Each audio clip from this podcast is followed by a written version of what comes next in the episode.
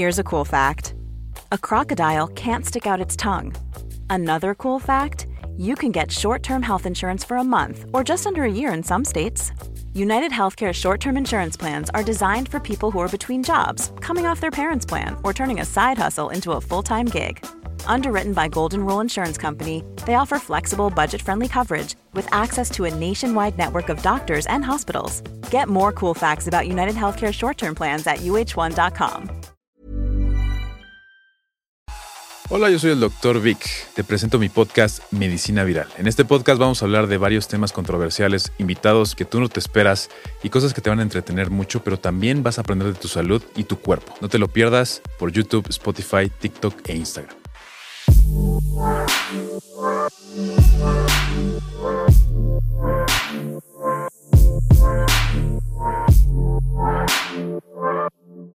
Hola, yo soy el doctor Víctor Manuel Encina, mejor conocido como el doctor Vic. Bienvenidos a su podcast Medicina Viral. Hablaremos un poco de las cosas que están detrás de los deportes, detrás también de una enfermedad que se llama el alcoholismo y también, ¿por qué no hablar del veganismo? El día de hoy tengo una invitada muy especial, su nombre es Nirvana Hank. ¿Cómo estás, Nirvana? Víctor, muy bien. Muchas gracias por tenerme aquí. Estoy muy entusiasmada. Va a estar padre. Oye, estoy muy emocionado. Y la verdad es que cuando me dijeron, oye, deberías invitar a Nirvana a tu podcast, yo dije, ah, cool, vamos a ver qué hace Nirvana. Y déjame decirte esto, quiero empezar esto con el podcast. Creo que tú, y esto no te lo tomes a mal, y está padre porque yo lo veo así, porque yo también me considero así. Creo que ella es como un bicho raro dentro de las redes sociales. dentro de todo este mundo, creo que hay muchas, que, muchas personas que bailan, muchas personas que pues hacen retos, bromas. Y te lo digo de la buena manera, o sea, buena forma. Tú eres un bicho raro de las redes sociales. Nirvana, ¿estás de acuerdo con eso? Pues sí, yo creo que sí. O sea, sí. Y, siempre me sentí justamente como bicho raro toda mi vida. Como que no, no sentía que pertenecía, que encajaba.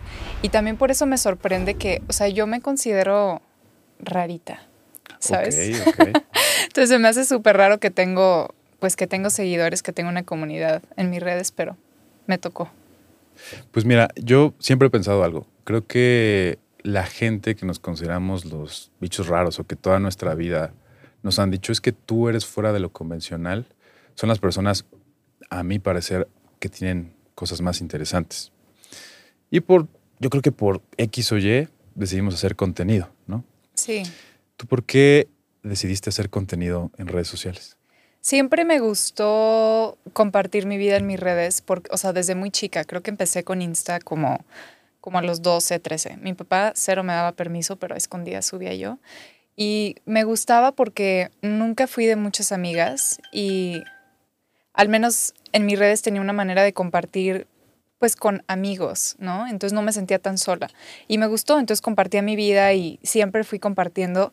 Y realmente no fue como hasta el año pasado que decido salir, salir del closet de mi enfermedad y empiezo a compartir en mis redes y me doy cuenta que mediante yo aceptar mis vulnerabilidades podía ayudar a alguien más. Y no sé, fue como un nuevo privilegio, un nuevo propósito en mi vida y me ha encantado desde entonces.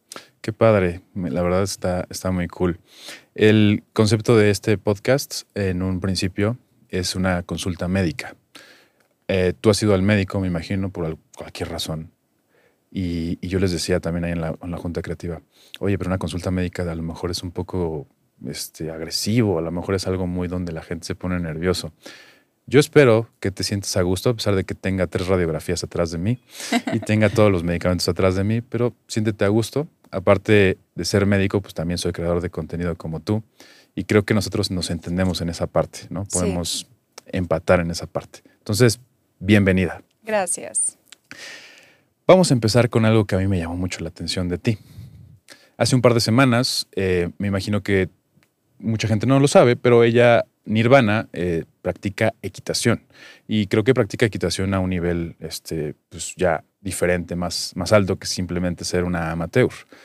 Eh, se cayó del caballo y vi que te golpeaste la espalda y caíste mal. Cuéntame, ¿qué, ¿qué te pasó ahí? Sí, fue una locura. Digo, caídas hay muchas. Creo que el año pasado cumplí un récord. Me caí cinco veces en dos meses. O sea, súper récord. Mi caballo andaba muy sangrón y no estaban saliendo bien las cosas, pero el, esta caída fue mi primer accidente realmente, que fue apenas en noviembre del año pasado. Digo, a los 14 una vez me, me fisuré el coxis también, pero tenía 14, ni siquiera medía la gravedad del asunto, a la semana ya estaba montando, no sé ni cómo, pero a la semana estaba montando. Y ahora, en noviembre estaba yo en un concurso, todo iba saliendo súper bien, mi caballo y yo estábamos espectacular, creo que es un, un deporte donde el binomio es característico, no solamente si es buen jinete o buen caballo, es el conjunto, es el binomio. Y pues ese día ni siquiera estaba nerviosa, o sea, de verdad que todo estaba saliendo bien. Cometo un error, se me sale un estribo, que es donde ponen los pies, y voy al antepenúltimo obstáculo de la pista, me distrae que no traigo el estribo, así que manejo mal mi distancia al obstáculo el caballo es muy grande, mide un metro ochenta, es más alto que yo. ¿Y cuánto pesa un caballo más o menos? Como 500, 400. Wow. Sí, depende del caballo. Mm, muchos tipos de razas y así. Pero este caballo está enorme. Entonces estábamos saltando un metro cuarenta y el caballo hace tanta fuerza para salir del obstáculo que termina saltando. O sea, yo creo que mi cabeza estaba como dos metros, dos y medio, dos y medio arriba del piso. Y en cuanto yo caigo con el caballo, como que pierdo la conciencia, caigo completamente de lado al piso sin, sin reacción alguna, no puse los brazos, no, ni me acuerdo de, de caer. Y pues sí, me caí, estuve inconsciente dos minutos, corrieron a tomarme el pulso, así, no, ni me movía. Y ya abro los ojos y nunca se me va a olvidar que veo el cielo morado y veo así como que los árboles amarillos y habían como 10 personas alrededor mía. Y lo primero que pensé es cuánto tiempo llevo aquí que hay tantas personas a mi alrededor. Entonces me espanté un poco, pero me dijeron, no, te caíste, estás bien. Y yo, ¿y mi caballo, mi caballo, cómo está? ¿Se lastimó? ¿Qué pasó? No, no, él está bien, no pasó nada, está perfecto, aquí lo tenemos. Ah, ok. Entonces ya me paro, traía mucho dolor. Me checan en la ambulancia y como que me dieron luz verde, me dijeron que fuera al hospital, pero pues tenía tenía un amigo ahí que quería ver, entonces me quedo a verlo y luego ya me voy al hospital. Te esperaste. Sí, y no sentía, o sea, sentía dolor, pero tengo un chip dentro de mí donde es un switch en automático, super, modo supervivencia, necesitas estar bien, tienes que ser fuerte, tienes que sacar esto adelante y ya que te des permiso, entonces ya puedes sentir. No sentí dolor hasta que estaba acostada en el MRI, ¿sabes? ¿Cómo se dice en español? Resonancia magnética. Resonancia magnética. Pero el punto es que pues me perforé el pulmón, este, tuve mm, hematomas, creo que se llaman. Tiene su palabra. Es neumotórax. Hemotórax con sangre. Es hemo. Eso. Y neumotórax, ¿no? Wow. O sea, fue un golpe muy fuerte. Sí, y me lastimé el cuello, pero. Y también me dijeron que traía una rectificación cervical, pero resulta que creo que así es mi espalda. Así, así lo maneja Nirvana. Oye, y me llama la atención que también perdiste la conciencia, ¿no? Dices que eso fue, bueno, si yo no, puedo estar ahí, pero me habla de que fue una contusión cerebral. Sí, lo fue. Concussion. Y para mí fue bien fuerte, te voy a platicar, porque yo personalmente no tengo muy seguro qué creo que va a pasar después de la muerte. Sé que hay algo más, pero no sé qué es, ¿no? Entonces, en ese momento, cuando yo despierto dos minutos después de haberme caído, sin ningún recuerdo de nada, ningún sentimiento de nada, me espanté y dije, ¿será esto lo que se siente morir? Fue muy, muy fuerte para mí, te lo juro que fue como que un shock. Y pues sí, traía mucho dolor de cabeza. De hecho, toda una semana después tuve repercusiones, pero no que necia, no quería aceptar que estaba mal, pero sí, sí estaba mal. Se me olvidaban las cosas, no medía, o sea, podía ir muy rápido en el carro y no me daba cuenta, no medía el tiempo, así. Wow, a ver, escuchando tu caso, escuchando, digo, ya, ahora sí ya es como una consulta. Déjame decirte algo, lo que a ti te pasó no es cualquier cosa. Tuviste un hemo, neumo, tórax. Tuviste una contusión cerebral. Eso nos habla de un traumatismo, un golpe bastante fuerte. Sí. Usualmente los, los cirujanos de traumatología y ortopedia vemos eso muy seguido. Y los pacientes pues tienen que estar un rato en el hospital, tenemos que darle seguimiento. Entiendo que la adrenalina no te haya hecho sentir dolor o ninguna molestia. Tal vez a lo mejor después de, que salieras del hospital o ya cuando estabas en la resonancia. Sí. pero wow, o sea, la verdad es que qué, qué bueno que no te pasó otra cosa, qué bueno que Sí. supieron resolver esta situación. Y esta parte de la muerte que dices es una parte que a mí me apasiona, porque como médicos estamos muy cerca de ella todo el tiempo Ujú. con diferentes pacientes o en diferentes situaciones. No sabemos qué pasa, ¿no? No, no, la verdad es que yo no estoy seguro de qué pasa, pero he escuchado varias cosas. En, en tu caso, pues tú creías que podía ser esto, ¿no? Cercano a algo y te voy a decir, si estuviste cercano y qué bueno que no, no pasó a mayores. Sí, no me Dic- tocaba. Dicen a veces esto, que cuando los órganos y sobre todo el cerebro empieza a fallar por cualquier cosa, ¿no? Cualquier enfermedad, contusión y algo, se- secretan ciertas sustancias, neurotransmisores, y tiene ciertos impulsos eléctricos que nos hacen ver cosas que mucha gente pues dice que es una experiencia cercana a la muerte, como un túnel, como ver, ver tu propio cuerpo en la parte de, o sea, tú lo ves desde arriba. Tú, hablando de esto, ¿qué opinas? ¿Tienes espiritualidad? ¿Tienes algo que, vaya, hablando de la muerte o la vida después de esta vida? ¿Tú en qué crees, Nirvana? ¿Qué, ¿Cómo ves la vida en ese aspecto? Yo sí creo en un Dios, en, en mi Dios. Le digo Dios solamente por decirle un nombre, pero me da igual si se llama Dios o no. Pero mi, sí existe para mí un poder superior a mi persona y a todos nosotros, que lo es todo. Es, es luz, es amor, es, es todo. No le pongo ni siquiera eh, adjetivos descriptivos porque es como si estuviera queriendo describir a un ser humano y no es un ser humano. Es todo y no es nada, ¿no? Claro. para mí, como que siempre he tenido, no siempre, pero últimamente más bien he tenido esta mm, creencia de que quizá sé que todo es perfecto, eso te lo puedo afirmar. Y de hecho, cuando me caí lo tenía bien presente, o sea, el que siga viva yo el día de hoy, el que no me haya fracturado una costilla que pudo haber pasado, o sea, que no, que no pasaron cosas mayores, que mi caballo no se lastimó, es por algo, por algo me tenía que quedar aquí, es porque tengo que seguir con, con mi vida, algo estoy haciendo que tengo que hacer. Pero sí creo que en esta vida yo vine a trascender muchas cosas y, y trabajar en mi persona para que en la próxima siga creciendo y creciendo hasta que eventualmente pues llegue con mi poder superior. Es lo que creo yo. Qué padre forma de, de verlo y que lo conectáramos con esta situación que te acaba de pasar. Pero ¿y tú, Yo, como doctor? vaya, eso casi no me, me lo preguntan. Pero mira, te voy a ser 100% sincero. Yo vengo de una familia católica. Este, mi mamá, mi papá eran, son muy católicos. Eh, yo creo en Dios también. Trato de entenderlo como la, la energía que le da la razón a la vida y a la existencia de todo lo que existe, ¿no? Y yo sí pienso que después de esta vida hay muchas cosas más e incluso antes de esta vida había muchas cosas más, solo que como conscientemente a lo mejor no nos acordamos. Sí. A veces cuando digo esto en ciertos congresos o con médicos, con gente muy de ciencia, pues no están de acuerdo porque dicen es que no hay pruebas, evidencia científica que diga lo que tú estás diciendo. Ok, es mi naturaleza humana y no dejamos de ser humanos, a pesar de que nos basemos en la ciencia para trabajar, no dejamos de ser humanos. Claro. Entonces, yo creo que en esa parte a mí me gusta pensar que es así y me siento a gusto con eso y trato de respetar siempre las creencias de los demás. Es más, hay gente que dice, yo no creo nada, yo pienso que es aleatoriedad lo que estamos viviendo, ¿no? Sí. Pero en esta parte creo que podemos coincidir un poco. Ujú.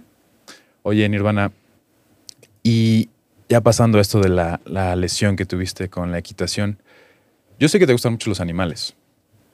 Eh, ¿Por qué te gustan los animales? Sobre todo los caballos, ¿no? Me Sí. imagino. ¿Qué es lo que hace que te guste? Siempre me llamaron la atención los animales porque mm, siempre he sido una persona muy introvertida, muy antisocial, eh, muy miedosa, muy tímida, muy insegura. Y de chica se me complicaba mucho hacer amigos en la escuela, entonces prefería los animales y siempre me fui por los animales. Y mi papá le encantan los animales, los caballos en particular, y siempre nos, nos alentó a todos sus hijos a empezar a montar. Desde chica siempre me encantó, o sea, literal, a las semanas de nacida ya estaba en un caballo. Bendito sea mi papá. Órale. Y siempre me gustó, ¿sabes? Siempre monté. em, pero, de hecho, a los 12 años fue mi primer acercamiento con la muerte, que fallece mi caballo, que era pues mi adoración, yo creo que me vino a preparar, porque falleció el caballo unos meses antes que mi mamá. Pero fallece el caballo y dejo yo de montar como un año y yo le lloraba a mi papá, no me vuelvo a subir un caballo en mi vida, estaba peleadísima, muy dolida. Eventualmente le llega una yegua a mi papá y mañosamente me dijo, ¿por qué no te vas a montar a la yegua? No hay nadie que la monte. Bueno, pues ahí voy a montar a la yegua. Y la empiezo a montar y era de salto. Entonces empiezo a practicar el salto, que en mi vida había saltado, y me encantó. El, la adrenalina que encuentro yo haciendo una pista es, o sea, algo indescriptible. Y mientras más vas subiendo y más vas haciendo retos mucho más complicados, tanto tú como el caballo, es una adrenalina inigualable. Y me doy cuenta que eres muy descriptiva en todo lo que dices, ¿no? Porque quieres hacer sentir a la gente lo que tú sentiste, ¿no? En ciertas situaciones. Qué, qué, padre. O sea, qué padre esta vida que tienes muy, muy cercana con los caballos y tocabas un tema eh, sobre la muerte, ¿no? La muerte. Eh, yo te quiero contar algo. Yo en el 2020 eh, perdí a mi papá. Mi papá era médico, él era internista y cardiólogo ves todo esto que pasó con el COVID-19 y todo esto, pues él lamentablemente se infectó y murió después de 15 días de estar intubado en terapia intensiva. Eso fue muy duro para mí. Digo, yo ya tenía 27, 28 años, no recuerdo bien qué edad tengo. Ah. Entonces, fue muy duro para mí porque cambió mi vida completamente y me hizo ver la vida de una manera totalmente diferente a la que la veía antes. De hecho, pienso que soy una persona totalmente diferente después de la muerte de mi papá. Yo sé que tú perdiste también un ser querido. Perdiste a tu mamá. Sí. ¿Esto a qué edad fue? Sí, te entiendo completamente y te mando un abrazo del otro lado. Gracias. Em, nunca, nunca es bonito, ¿no? Nunca es grato, pero creo que de ahí nace todo mi, mi saber que todo es perfecto. Yo, pues como médico lo, seguro lo ves diferente, pero creo que bueno, al menos en mi caso, yo, yo creo que no todas las almas que llegan a este mundo están destinadas a vivir hasta los 100 años. Hay personas que vienen a quedarse en el camino para enseñarnos a otros o porque ellos ya trascendieron, ya terminaron lo que, tenían que lo que tenían que hacer en esta vida. Y bueno, en el caso de mi mamá, ella fallece cuando yo tenía 12. Y Qué difícil. Llevaba dos años enferma de mieloma múltiple y ella nunca pensó que iba a fallecer. Era la mujer más fuerte, más guerrera que hemos conocido toda mi familia en la vida. Pero, pues sí, cumplió su destino y ella le tocó irse de esa manera, pero nosotros nunca supimos, ¿sabes? Hasta que, ya hasta que fallece. Entonces fue como que muy fuerte para, para mí perderla de un día para el otro, pero sí. Es, es, es difícil, ¿no? Aparte, digo, para la gente que nos está escuchando, el mieloma múltiple es una enfermedad que no ataca nada más una parte, ataca todo el cuerpo, ¿no? Los huesos, los riñones, el sistema inmunológico. Sí. Y a veces las personas con mieloma múltiple parece que no tienen nada. Parece que son, están como tú y yo, ¿no? Sí. Normal. Sin embargo, poco a poco va deteriorando. Es un tipo de, pues sí, es un tipo de cáncer en la sangre, en las, las células inmunológicas, las células de la sangre que ataca todo esto. Cuando nosotros eh, vivimos la muerte y pasamos por un duelo con un familiar, pues es difícil, ¿no? Oye, Nirvana, ¿y cómo fue que la muerte de tu mamá influyó en todas tus acciones y todo lo que hiciste después y lo que eres hoy? ¿Crees que haya influido de alguna manera? Fíjate, tengo 23 años y es fascinante que he tenido creo que dos grandes parteaguas en mi vida. Primero fue la muerte de mi mamá y después cuando empieza mi, empieza mi vida en sobriedad. Cuando ella fallece, digo, yo tenía 12 años, como te decía, fue súper repentino para mí, entonces de un día para el otro se me cayó todo el mundo. No sabía lo que estaba pasando, no entendía. Eh, ni siquiera sabía que esa última vez que vi a mi mamá iba a ser la última vez que le iba a ver. O sea, fue como muy, muy extraño, no sé.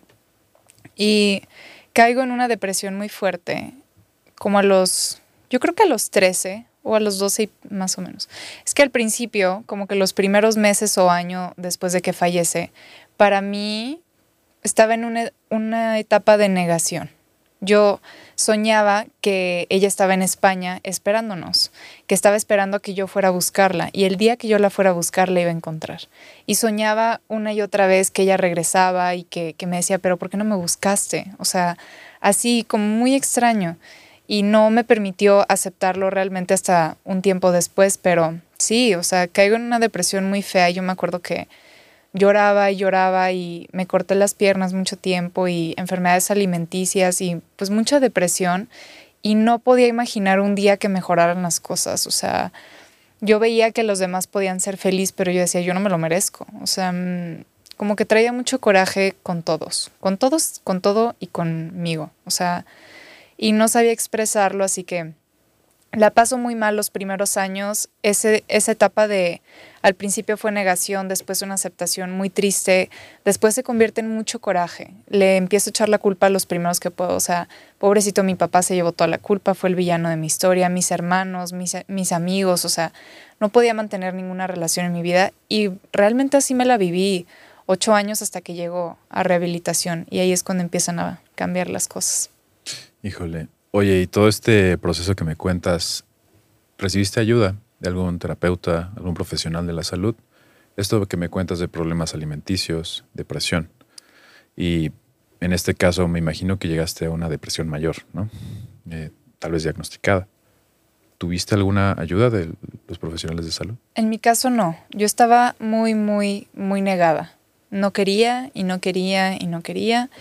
Y siempre quise ser, como que demostrar ser independiente, ser fuerte, que yo puedo sola, entonces nunca acepté la ayuda. A los 16, más o menos cuatro años después, ya pues me mandan a terapia y de hecho me acuerdo que la primera vez en mi, en mi, primer, en mi primera sesión de terapia en mi vida, llego con la terapeuta y a los cinco minutos, o sea, me está preguntando cosas, a los cinco minutos em, empiezo a sentir un calor y empiezo a sudar así, sude y sude. Y le decía, ¿qué onda? ¿No tienes calor? O sea, y le agarré un libro y me estaba echando aire así. No entendía, pero estaba teniendo mi primer ataque de ansiedad. Y, y, así, o sea, fui varias veces con, esas, con esa psicóloga, pero no, no estaba lista para cometerme a la terapia, no me quería y claro que no iba a pelear por mi vida, no estaba, no estaba lista, la verdad. Claro. Y aparte eras muy joven.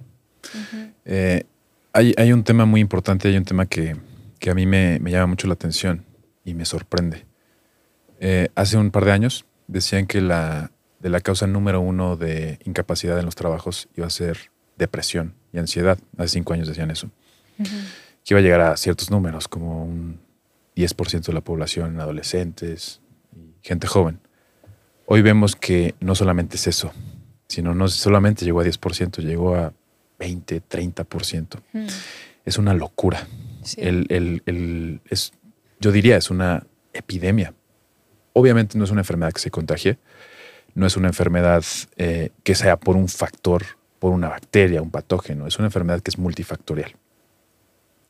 A mí me impresiona que esta enfermedad haya sido tan eh, incidente en los últimos años como una locura y luego con la pandemia aumentó todavía más. Claro.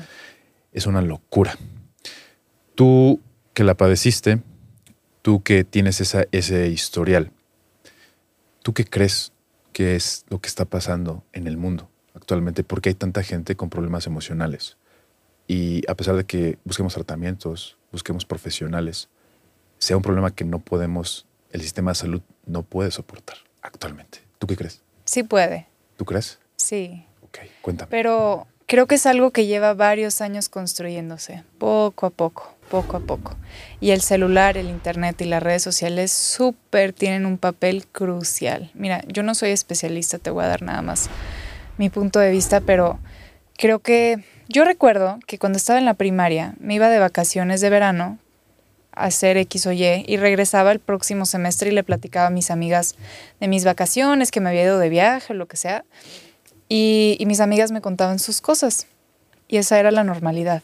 Hoy en día, todo el día todos los días sabes qué está haciendo quién con su vida, qué está haciendo qué, qué es mejor que lo que tienes tú. O sea, todo el día estás constantemente, muchos sufren de esta envidia, de estos corajes, sentimientos de inseguridad, de insuficiencia, o sea, ¿por qué él tiene una mejor vida que yo, hasta su plato se ve más rico que yo, o sea, porque su ropa es mejor que la mía.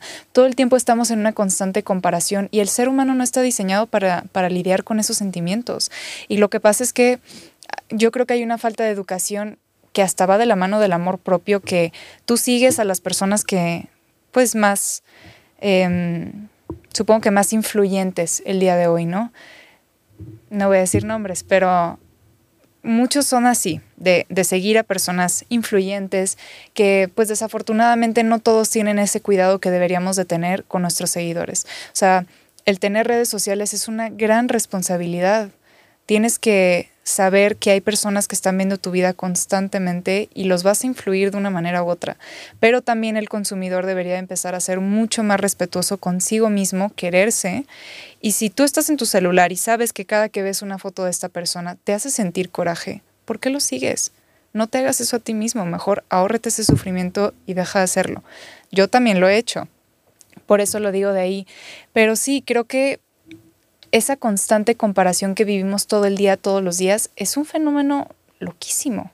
El ser humano de verdad que no estaba listo para esto y lo que le está pasando ahora a los niños están sufriendo muy cañón porque no saben cómo manejar estas cosas y los papás tampoco porque son temas nuevos. Entonces, creo que hay que empezar a cuidarnos y respetarnos y cuidar mucho lo que veamos en el celular. Estoy totalmente de acuerdo. ¿Has escuchado hablar del FOMO, el Fear of Missing Out? Eh, eso creo que va muy de la mano con lo que dices, ¿no? Que todos estamos esperando, viendo qué está haciendo el otro, la otra. Eh, me llama mucho la atención que se supone que estamos más conectados hoy en día, ¿no? Con la tecnología nos conecta con todos, ¿no? Con gente en China, con gente incluso en el espacio, ¿no? En la Estación Espacial Internacional. Es una locura la conexión que tenemos. En dos segundos ya tenemos información de todo. Pero creo que la conexión humana no es eso no es la conexión a través de la tecnología. Y esta, a lo mejor, conexión digital hace que la conexión humana no sea tan efectiva. Sí. Estoy muy de acuerdo contigo en eso. No hay estudios que lo prueben todavía. Nos faltan muchos años, ¿no? A nivel científico para decir. Sí. Creo que lo hicimos mal en esto y creo que esto sí está, es un factor determinante para desarrollar estos problemas emocionales. Todavía no podemos decir eso. Muchos ya los empiezan a decir y se empieza a estudiar. Pero yo sí estoy muy de acuerdo contigo en esto. Sí. Eh, hace mucho tiempo hacían experimentos, ¿no? Con, con ratas. Hay un experimento de un, doctor, a lo mejor lo has escuchado, que, decían que la morfina es una droga muy adictiva. Es una droga extremadamente adictiva. Eh, después sigue el fentanilo. Has escuchado el fentanilo ahorita que está muy de moda, ¿no?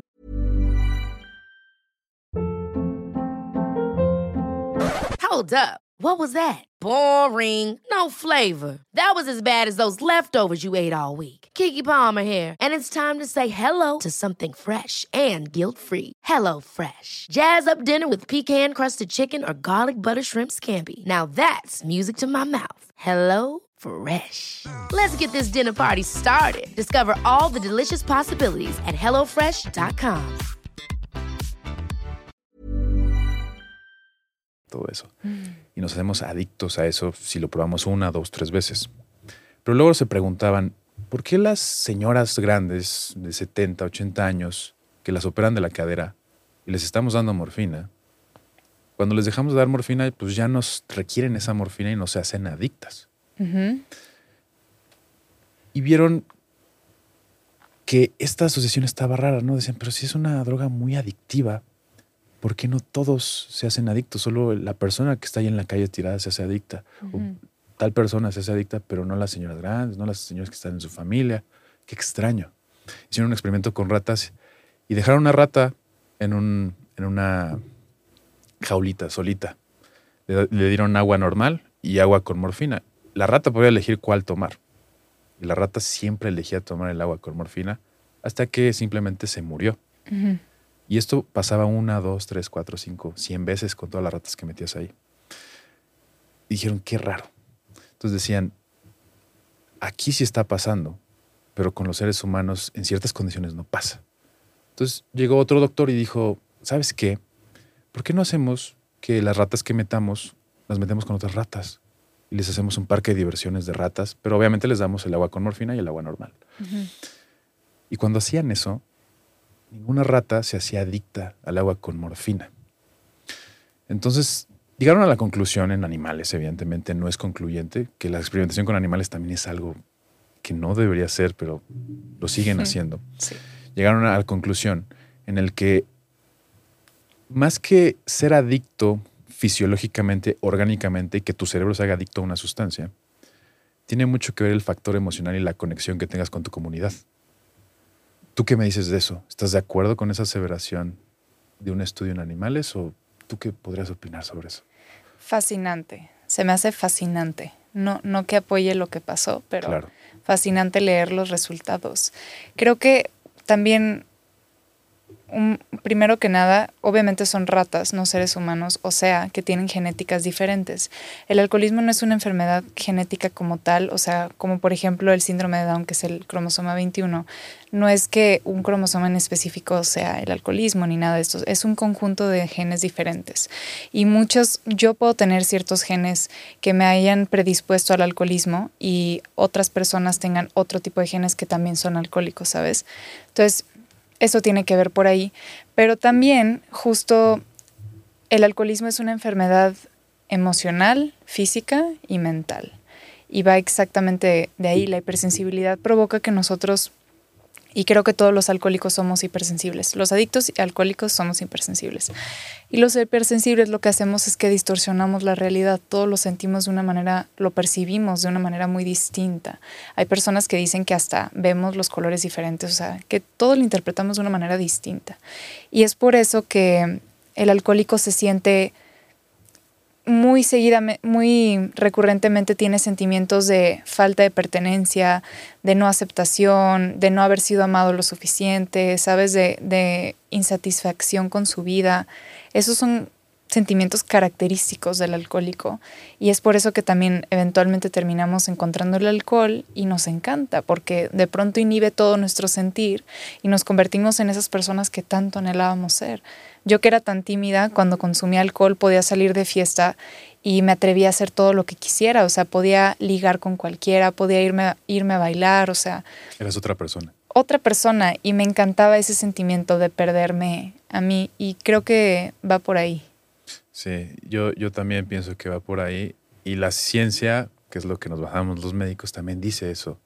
Y se están haciendo estudios más a nivel emocional que a nivel orgánico, porque todo el tiempo estamos estudiando a nivel orgánico. Sí. Ver células, neuronas, neurotransmisores. Pero nunca le preguntamos a la gente lo que piensa, lo que espera o lo que sufrió. Sí. Y es algo muy importante. Me llama mucho la atención, dices, el alcoholismo es una enfermedad emocional. Y te he escuchado y he visto en otros podcasts también y en otras entrevistas que te han dicho y hablas mucho de eso. Eh, mucha gente eh, no lo dice así, pero yo cuando lo escuché dije, sí es cierto. Le pregunté, te voy a decir esto, pregunté a una amiga que es psiquiatra, me dijo, creo que ella es, ella es la persona que mejor ha definido cómo es el alcoholismo, una psiquiatra con subespecialidad. Y lo vimos y, le dije, ¿qué opinas? Y me dijo, wow, o sea, está cañona. Sé que no estudiaste esa parte, pero lo pudiste explicar mejor. Gracias. ¿Y qué, qué piensas tú de esta parte de el alcoholismo es una enfermedad emocional? Porque mucha gente a lo mejor no entiende el contexto que les estoy hablando. Pero ¿cómo les podrías explicar eso? Em, gracias por compartirme eso, qué bonito. Y eh, primero que nada, creo que yo lo único que he hablado es de mi experiencia, lo que yo he aprendido, lo que yo he visto que es verdad.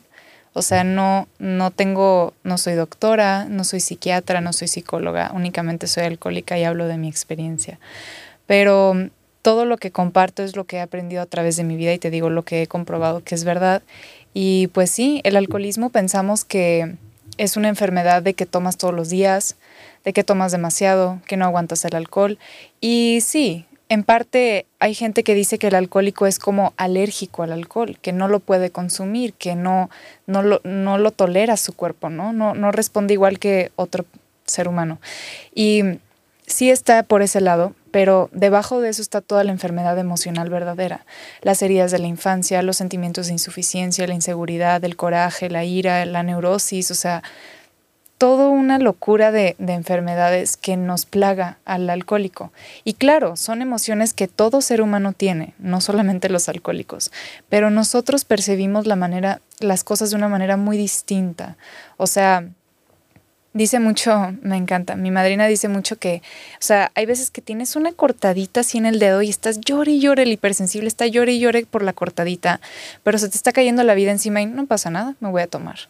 O sea, no, no medimos a veces las cosas como son, nos vamos, vemos las cosas distorsionadas, ¿no? Yo no podía aceptar que no había superado la muerte de mi mamá hasta meses en terapia. No quería aceptarlo, no quería y no quería y no quería aceptar mi realidad, cuando claro que era mi realidad. Pero así somos, somos casi que profesionales en mentirnos y engañarnos a nosotros mismos y a los demás, claro. Es una enfermedad puede ser una enfermedad muy triste, muy solitaria, mucho dolor y lastimamos a muchos a nuestro alrededor. Pero al menos hoy doy gracias a Dios que nací alcohólica, porque mi vida ha cambiado. Totalmente. Oye, veo que tienes mucha claridad en lo que tratas de comunicar conforme a lo que has vivido. No creas que te estoy analizando ni nada, solo que rara, rara vez cuando tengo estas conversaciones y, y personas que digo, han vivido cosas a lo mejor difíciles y todo. Es difícil expresar lo que vives, pero creo que te veo que tienes mucha claridad en eso. Gracias. Y es, me gusta mucho lo que haces, por eso creo que mucha gente te sigue, porque ahora entiendo por qué, ya lo entendí, porque los explicas con mucha claridad y sabes perfectamente en la parte emocional y en la parte intelectual cómo llegar a ellos. Entonces, no es por nada ni porque seas una invitada de medicina viral, pero creo que te admiro, Nirvana. Creo que te admiro en lo poco que te, que te conozco. Y... Fascinante. Gracias. no, gracias a ti por venir. Y hay una pregunta que, que veo que en muchas entrevistas te hacen y todo. En este punto ya, hablando del alcoholismo, eh, llegaste a un punto en el que te anexaron. Llegaste a un anexo. Hoy en día, pues lo que está pasando con ciertas personalidades del internet, de la televisión y todo eso, creo que, oye, es que me anexaron, que es una pesadilla, es horrible. Mucha gente vive eso a veces. Sí. ¿Qué es esto? ¿Qué es anexar a alguien? ¿Cómo podrías tú contarnos un poco de eso? Un anexo es una clínica de rehabilitación que más que nada se caracteriza porque tiene una disciplina ego-reductiva muy difícil. Son procesos que no son para cualquiera. Es, a diferencia de ciertas clínicas más, nosotros le llamamos de ego, clínicas así donde te vas pues a descansar una semana, dos semanas, tres semanas, un necesito y tienes estos privilegios. Mira, hay, hay muchas personas a las que les funciona esto y yo no es que nunca voy a hablar mal de ellas porque cada quien tiene un proceso diferente, cada quien tiene una enfermedad diferente y por ende a cada quien nos sirven cosas diferentes. Pero me preguntan, bueno, de hecho no me lo preguntan suficiente, creo. Mi papá a mí me anexó porque sabe qué es lo que funciona. Es muy difícil, no es un proceso para cualquiera, es muy fuerte, pero funciona. El tratamiento funciona. Lo que pasa es que tú tienes que llegar con una cierta mentalidad. Si tú quieres la ayuda, si tú estás dispuesto a pelear por tu vida, a salir adelante de tu adicción y de tus problemas emocionales, entonces vas a estar dispuesto a aceptar todo el tratamiento y salir adelante. Y hay personas que desafortunadamente no, no logran aceptar su problema, no logran derrotarse y siguen con las mismas actitudes y desafortunadamente sí salen resentidos de estos lugares. Lo que pasa es que yo no puedo hablar tampoco generalizando todos los anexos, no todos los anexos son iguales, sí hay unos muy feos ilegales, pero al menos en donde estuve yo, sí es algo muy fuerte, pero claramente sí es algo que funciona y es algo que yo siempre voy a apoyar, porque a mí me cambió la vida impresionante y he visto ese milagro en otras personas. Para mí eso es lo importante. Wow. Eh, sin duda, cada persona es diferente, cada persona le funcionan cosas diferentes. Tu experiencia pues fue algo benéfico, ¿no? En todo lo que después hiciste. Te lo preguntaba porque en medicina, en todo lo que nosotros vemos, pues sí, las clínicas de rehabilitación, los anexos, que en ciertos, creo que en ciertos lugares son ilegales lo que hacen ciertas cosas en- ante la ley. En otros, pues no. Mucha gente tiene mucha curiosidad. eh, y lo que yo veo es que en tu caso en particular, en tu experiencia personal, sí fue bueno para ti. Te llevó a este punto en el que estás hoy en día. Y muchas cosas difíciles de las que somos partes, de lo que somos parte, a veces no las aceptamos. Y decimos, híjole, es que me arrepiento de esto. Sí. No debí hacer esto. No debí ser partícipe de esto. O qué, qué oso que yo haya hecho eso en ese momento. Pero no podríamos ser el ser humano que somos hoy en día Sí. que hoy ya das conferencias, tienes muchos seguidores, mucha gente confía en ti, tienes una responsabilidad grande. Sí, gracias a Dios. Y qué padre, me vi que eras un poco tímida antes. Soy. ¿Lo eres en serio? y Sí. ahora pues puedes hablar ante el público, ante la cámara. ¿Cómo es esa parte en la que te dicen, oye, pues danos una plática? ¿Realmente qué es lo que sientes? Porque yo también doy pláticas y a veces yo me pongo nervioso y digo, híjole, sí mucha gente me ve en esta parte de, la- de las redes sociales, en lo que grabo, en lo que digo. El otro día fui a Guadalajara a dar una conferencia con como 10 mil personas y la gente me vio y les encantó y todo, pero yo me estaba casi muriendo por dentro porque yo también era muy tímido antes. ¿Te pasa lo mismo a ti? ¿Cómo, cómo, lo, cómo lo llevas en esta parte de las conferencias? Sí, siempre me pongo súper nerviosa justo cuando estoy a punto de subir. O sea, así cuando estoy escuchando que empiezan a darte la introducción y están a punto de decir Nirvana Hank. Ahí, así me empiezo a paniquear, me sudan las manos. Gracias a Dios ya no me suda la cara, gracias a Dios, porque antes sí salía con toda la cara sudada, sí. Pero nunca me imaginé que en mi vida iba a dar una conferencia. En mi vida, de verdad, en mi vida. O sea, soy muy tímida en, en, en tanto que, a ver, aquí vengo a un podcast, vengo a sentarme a platicar. Ese es mi servicio el día de hoy, ¿sabes? Y vengo a hablar de mí, gracias a Dios. Porque si yo llego a un... Creo que mi peor miedo es ir a un evento sola, sin una persona que conozca, sin una persona al lado de mí. Eso me da pánico, sin conocer a nadie y cómo empiezas una conversación con quién. Y yo así veo como que se van haciendo grupitos aquí, un grupito allá, otro allá y yo estoy así como, pues vamos por un trago, este, como que en esos momentos me, me lleno de pánico, soy como muy antisocial, o sea, no, no que lo quiera hacer, pero no sé, no, no sé socializar muy bien. Entonces voy y me fumo un cigarro, no sé, así soy, pero entonces empiezo a dar conferencias y al principio, la primera, sí, yo yo llegué con muchísimo miedo, no sabía, no tenía ni mi estructura todavía y tenía más o menos idea de qué iba a contar, pero no sabía ni cómo contarlo, pero fíjate que como todo es perfecto, en doble A constantemente estás compartiendo tu experiencia y las juntas son de diferentes cosas, entonces compartes tu experiencia de diferentes maneras. Así que yo creo que todo esto me, sin querer queriendo, me fue enseñando a cómo hablar en público. O sea, indirectamente fue algo que te estaba preparando para lo que hoy eres. Ajá, ¿quién iba a ¿Qué decir? iba a decir, no? En doble- o sea. ¿cómo aprendiste a dar conferencias? Pues en doble A. ¿Me ayudó? Sí. y- Imagínate y- decir eso, qué loco. Sí, y mis Qué padre. conferencias son, son mi experiencia de vida mezclada con mucha emoción, mucho entusiasmo. Comparto, dicen, pues no dicen, comparto como si estuviera en una junta doble A, o sea, sí, con mucha emoción, mucho sentimiento. Realmente, cuando yo estoy en el escenario con la X cantidad de personas frente a mí, yo no estoy viendo a esas personas, estoy viendo mi vida en retroceso. Todo lo que estoy contando lo estoy viendo frente a mí, ¿sabes? Es algo muy extraño. Yo siempre hago oración antes de salir y pido pues que se haga su voluntad y no la mía y que me, que me permita ser un instrumento. Y ya, Wow. es lo que me ayuda. Eso es parte de tu rutina, qué padre. O sea, que te sientas, sientas segura con eso, porque eres un instrumento de Dios, ¿no? En pocas palabras, o de lo que tú quieras. pues verlo, espero. ¿no? qué, qué, qué cool, Nirvana. Y ya, ya casi para finalizar, quiero preguntarte algo. Tú eh, eres parte de un movimiento que se llama el veganismo. Tengo, Sí. tengo entendido, ¿no? ¿Eres vegana? O sea, pues soy plant-based. Ah, O ok. llevo una alimentación vegana. Interesante.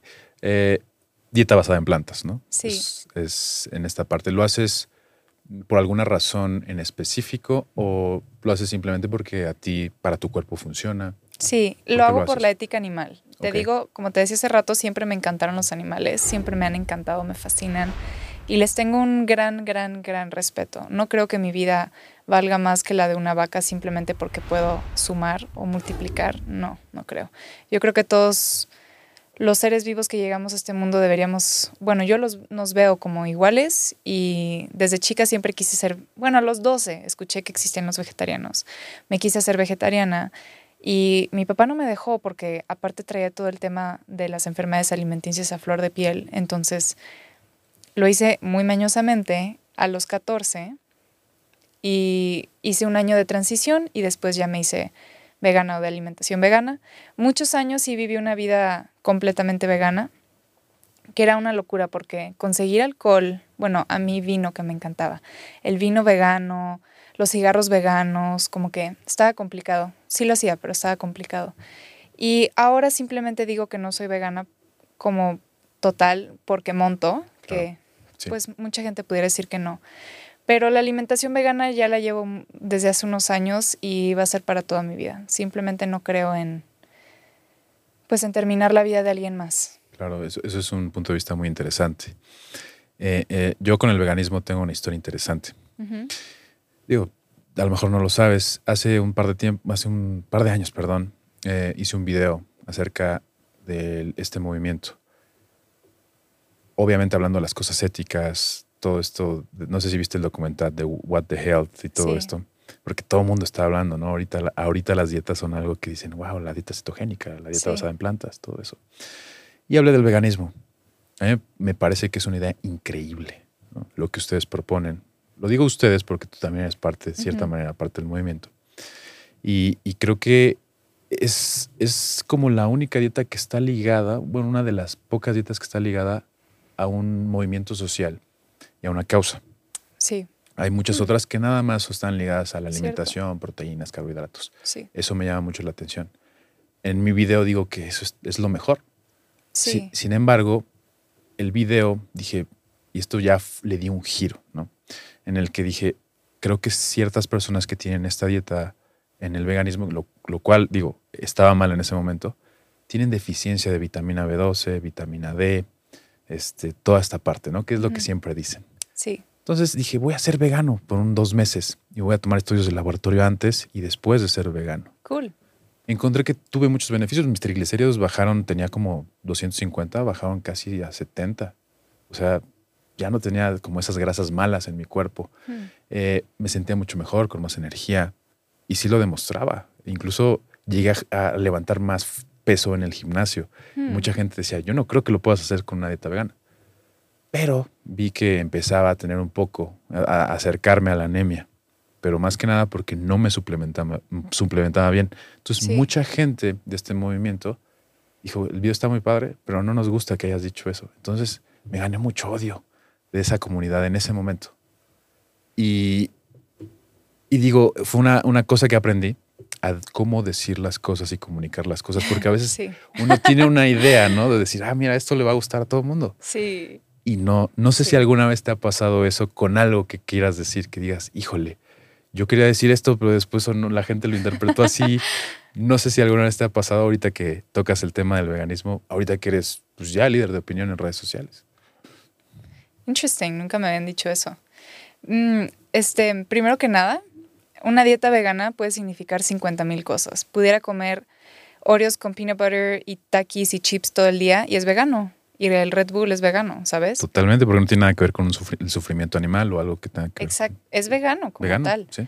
Pero entonces cuando dices que, que vas a hacer, o sea, es que sí, hay muchos estudios que dicen, no, yo traté una dieta vegana y pues no me fue bien, pero pues, ¿qué estabas comiendo? O sea, hay, hay muchas cosas. Y claro que cada cuerpo es diferente, entonces también cada alimentación tiene que ser diferente. Yo pues llevo unos años y al principio, creo que los primeros dos años de vegana, habían, justo estaban como que todas estas em, trends, tendencias de dietas nuevas, entonces más en, el, en la comunidad vegana que apenas está empezando en YouTube.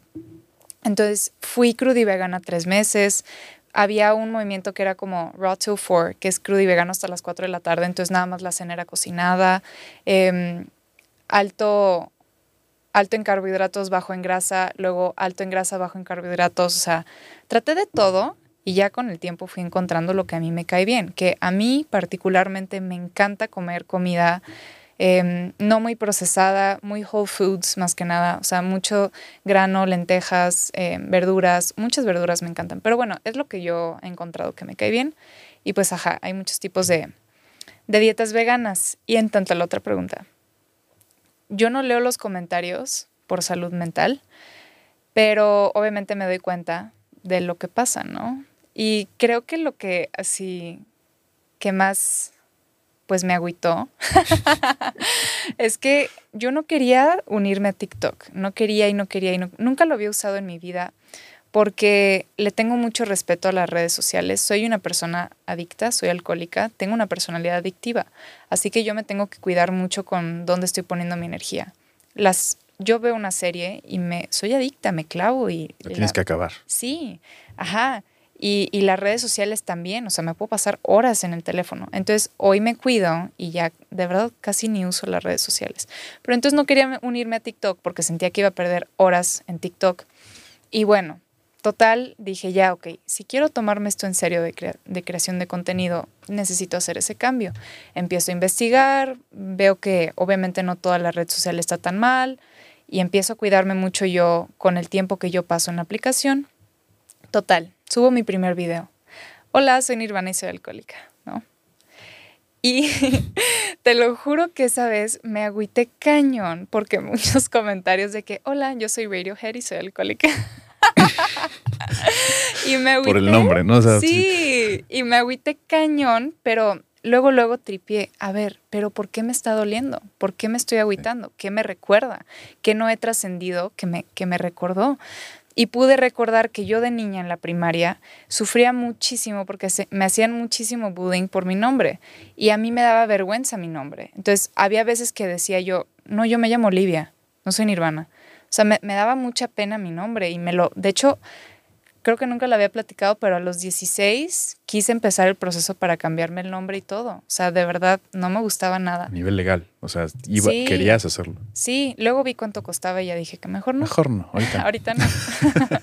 pero sí, tuve mucho problema con mi nombre muchos años, entonces cuando pasó todo eso de, pues de ese comentario, sí me dolió. Híjole, pues creo que como creadores de contenido y todo estamos expuestos a ese tipo de cosas. Qué bueno que ya este, tienes claro qué es, por qué es lo que, por qué te molestó eso en ese momento. Sí. Y, y qué bueno que podemos eh, encontrarnos en ese punto, ¿no? Te decía lo de la dieta vegana porque pues a mí se me hace interesante, ¿no? Es un tema bastante interesante. Tengo un amigo que se llama Mauricio González, que es, doctor también, él, es, él, está en Estados Unidos y habla mucho de la dieta basada en plantas. Mm. Y, y, siempre estamos hablando, oye, ¿qué opinas de esto? esto? Y, y, creo que, sinceramente, si a mí me preguntan, si la mayoría de la gente siguiera la dieta basada en plantas, tendremos muchos beneficios a nivel mundial. Sí.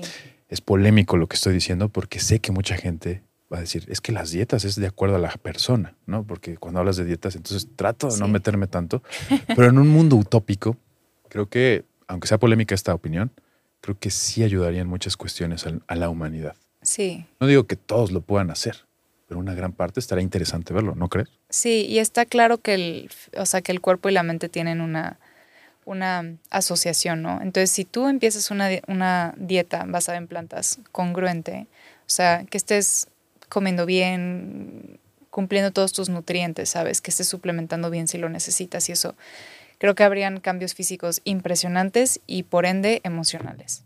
Totalmente de acuerdo. Oye, Nirvana, para terminar, hay una, una una este, dinámica que hago con mis invitados, que son esa asociación de palabras. Eh, creo que ya te había dicho un poco antes del podcast. Que, sí, estoy emocionada. Y te voy a decir una palabra y tú quieres, quiero que tú me digas lo primero que se te venga a la mente y sin dar explicación, sin contextos, te digo una palabra y tú vas a decir lo primero que se te venga a la mente. Y así lo vamos a hacer unas ocho, siete veces. ¿Estás de acuerdo? Ocho. ¿Te late veces? ¿Te late? Ocho veces entonces. Te late veces. sí. ok. Comencemos. Caballo. Correr, Alcohol. tomar, Podcast.